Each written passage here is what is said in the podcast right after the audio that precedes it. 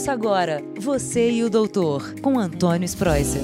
Olá, ouvintes do podcast Você e o Doutor.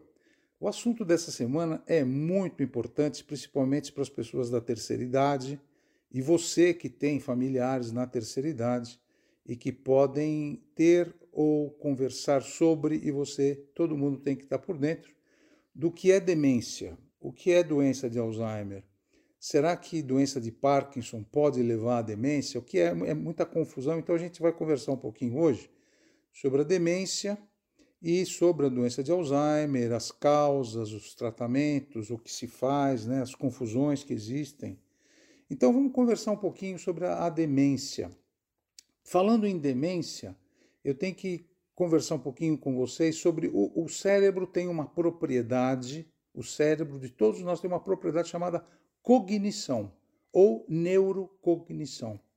Essa propriedade do cérebro, ela é responsável pela memória, por exercer funções, planejamento das coisas, né, planejamento da vida. E quando você tem a demência, é a demência é a diminuição dessa cognição. É a, o cérebro fica sem cognição. Então é a diminuição lenta e progressiva dessa função que eu acabei de falar e que afeta tudo: a memória, o pensamento, a capacidade de aprender, executar tarefas de planejamento da vida, né? Então, isso chama-se demência. Nós sempre fazemos confusão. Ah, doutor, o meu pai, eu acho que ele tem demência, ele já está velhinho, ele está com 85, 90 anos, eu acho que ele está com demência.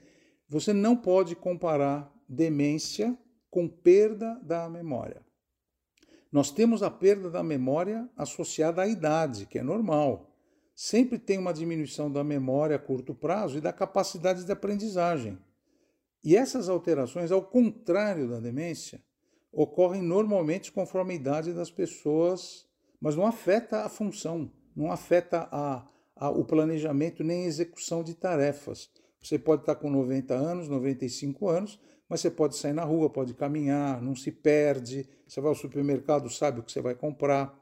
Então, então não pode confundir é, as pessoas, porque tem pessoas com mais de 100 anos que não têm demência. Então, não é normal uma pessoa que tenha idade perder completamente a memória. Não é o normal. Então, existe uma doença chamada demência que dá esses quadros de perda da memória e da neurocognição. Então, isso é muito importante, tá? A gente já diferenciar uma coisa da outra. Ah, conversando na terceira idade, a gente nota que a depressão é muito frequente nas pessoas acima de 65, 70, 80 anos. É claro que é normal, porque perdeu um filho, perdeu o marido, perdeu a mulher, perdeu o, meu, o melhor amigo, está aposentada, não tem muita coisa para fazer, você deprime. Mas saber que depressão e demência são diferentes, porque a hora que eu trato a depressão, faz terapia, dá antidepressivo, a pessoa melhora e não tem demência. Agora, olha que coisa interessante: quando você tem depressão junto com a demência, se eu trato a demência, melhora também. Se eu trato a depressão, melhora a demência. Mesma coisa assim, a, a demência, as formas de demência, podem vir junto com outras doenças: insuficiência cardíaca, problema no rim, problema no fígado, mas toda vez que eu cuido dessas doenças associadas, a demência melhora também. Então não pode confundir demência com depressão, tá? Quando eu trato a depressão, eu fico boa, não fico mais, não tenho problema de demência. Eu só estou comentando isso porque as pessoas confundem depressão com demência na terceira idade. Quais são as principais causas, né? Vamos falar um pouquinho das causas. A principal delas, 60 a 80% dos idosos, é doença de Alzheimer mesmo. Depois a gente tem a demência vascular, que é muito importante. Os vasos sanguíneos ou eles fecham, podem até romper com AVC, acidente vascular cerebral, que levam à demência. Tem as demências dos corpos de Levy, a demência frontotemporal e também a demência do vírus do, do HIV. Tem doenças que podem levar à demência. Uma delas é a doença de Parkinson. O Parkinson, aqueles tremores, aquela rigidez muscular, se você não tratar bem, pode levar sim à demência. A doença de Prions, a doença de Creutzfeldt-Jakob, e a, principalmente no Brasil a sífilis. A neurosífilis pode levar também à demência. Agora, tem doenças e causas que são reversíveis hein, de demência. Vou dar um exemplo. Às vezes você tem uma doença da tireoide, um hipotireoidismo, que leva à demência. Mas eu, se der o hormônio certo, eu melhoro. Mesma coisa, alcoolismo. O alcoolismo leva à demência. Mas se eu paro de beber e cuido, eu melhoro da demência. Ah, eu tenho um hematoma subdural, por exemplo, você cai, tem um hematoma, tem uma coleção de sangue no cérebro. Se eu não tratar, porque muitas vezes você cai, tem um hematoma desse no cérebro, nem dá sintoma. Com o passar do tempo, você começa a ter demência. Então você faz uma tomografia, uma ressonância, oh, tem um hematoma. Você drena o hematoma, melhora a demência. Então sempre tem que lembrar que tem causas que são tratáveis das demências, né?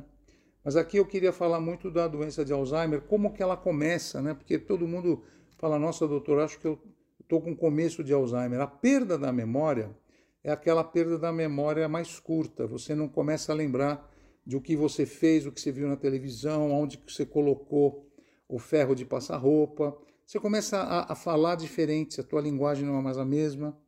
A, muda a personalidade. Né? Antigamente você tinha uma personalidade tranquila, hoje você está com uma personalidade muito mais fechada, mais brava, muda muito humor e principalmente desorientação. Você não sabe onde você está. Você sai de casa, se perde no meio do caminho e principalmente você começa a fazer uma tarefa em casa e esquece o que você está fazendo. E isso é muito, muito difícil. E às vezes você acende o fogão, deixa o fogão ligado, acendeu a luz, deixou a luz ligada. Tem conta para pagar, esquece de como paga a luz, uh, paga a conta. Então é muito difícil, essas coisas começam a se misturar muito. E aí é difícil. E tem um fator que é importante lembrar, que você começa a ter comportamento inapropriado. Comportamento inapropriado é, por exemplo, está muito calor, você tira a roupa na rua, faz xixi no, no jardim, se masturba, então ao ar li, assim na frente de todo mundo. Isso também é importante. E tem o Alzheimer mais que é mais profundo, aquela fase mais avançada, em que a musculatura já não responde às ordens. Você não, começa, não consegue andar e não consegue engolir. Você tem começa a, a não comer comida sólida, difícil engolir, então tem que passar uma sonda tem que uh, passar sonda no estômago para se alimentar. E o, o, eu acho que o principal é saber cuidar direitinho. Tem medicamentos que são usados para a doença de Alzheimer, a donepezila, a galantamina, a rivastigmina, memantina, vários medicamentos que tendem a estabilizar o quadro. Não tem cura, hein? Não existe uma cura para o quadro demencial, mas a forma importante são instalações de cuidados de longo prazo, a instalação de vida assistida, casas de repouso, cuidadores. A família tem que se mobilizar, a família tem que ver a parte legal, jurídica, de afastamento jurídico da pessoa. Então, envolve uma série de cuidados multidisciplinares que vocês têm que saber. O assunto é muito longo, muito extenso. Nesse curto espaço de tempo, eu tentei falar das principais formas de demência. E o principal também, a gente falar um pouquinho agora do diagnóstico, né?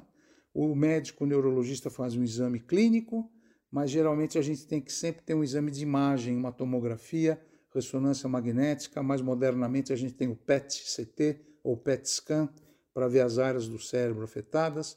O exame neurocognitivo, que é um exame que a gente faz perguntas, é um exame bem psicológico e neurológico com imagens, ajuda muito a fechar diagnóstico.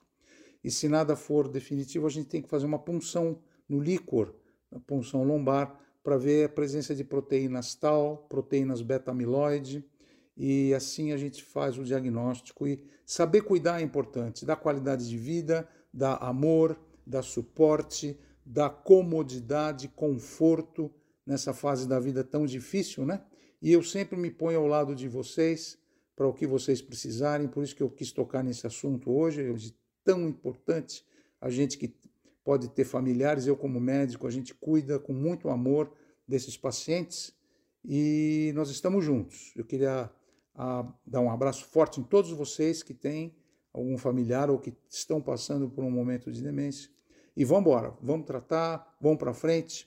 E semana que vem tem um outro, uma outra conversa no podcast Você, o Doutor. Muito obrigado, um forte abraço.